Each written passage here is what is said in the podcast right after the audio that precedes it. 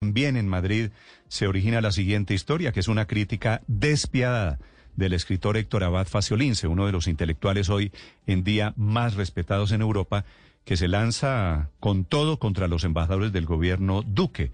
Dice que los embajadores tienen nivel de los sicarios del narcotráfico. Desde España, Enrique Rodríguez.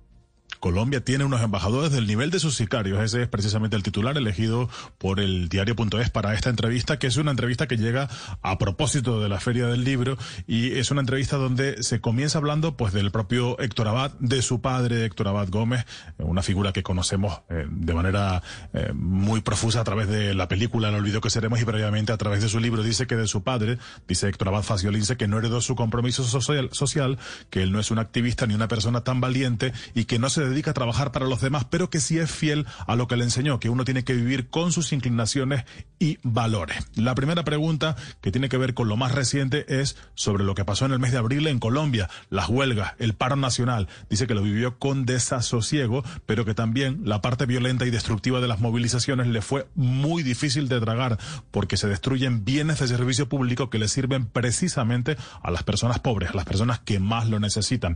Habla de la implicación de los intelectuales en ese paro.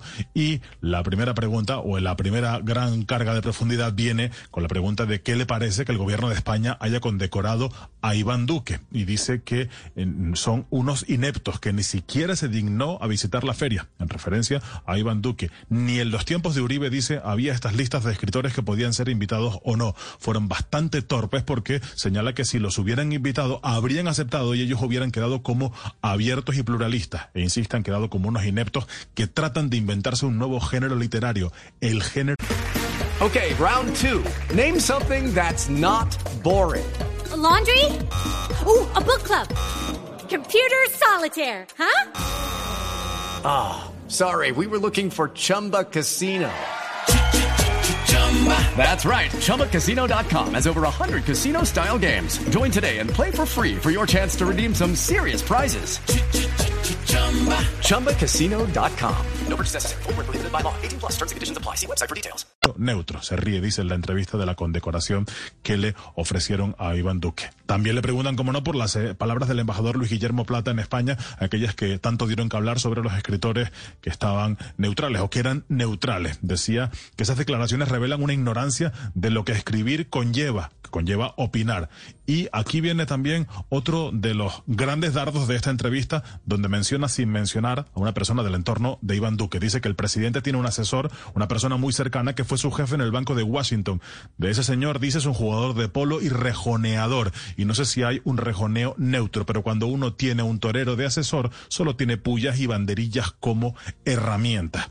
En lo que se refiere a, eh, a, si le ha pasado factura, dice que si le ha pasado factura ser disidente al gobierno de Iván Duque, dice que todo lo contrario, que lo ve, que esta expulsión de la Feria del Libro, o mejor dicho, el no haber sido llamado de la Feria del Libro, lo ve como una condecoración y lo compara con, eso sí, la expulsión que sufrió de la Universidad de Medellín por el cardenal López Trujillo por haber escrito un artículo contra Juan Pablo II. Cuenta esa anécdota, y ahí viene esa frase de que el gobierno de Colombia tiene unos embajadores al nivel de sus sicarios, de cómo fue invitado con Santiago Gamboa, del que dice también fue vetado, que los invitaron a un festival de literatura en Salónica, en Grecia, que el cónsul honorario de Colombia en Grecia pagó con su dinero para que fueran. Y como Colombia no tiene embajador en Grecia, la embajadora colombiana de Italia llamó a ese cónsul para amenazarle con echarle porque los había invitado. Y decía esa frase que también va a ser para recordar, que ella, la embajadora de Colombia en Italia, estaba a la derecha de Mussolini. Y ahí apunta que el gobierno de Colombia tiene unos embajadores al nivel de sus sicarios. Le preguntan por último si hay algo que, o cómo está mejor dicho, la salud de la literatura colombiana. Y dice Héctor Abad Faciolince que en Colombia hay tres cosas que van bien. La cardiología, la sanidad pública, el ciclismo y los escritores, Néstor.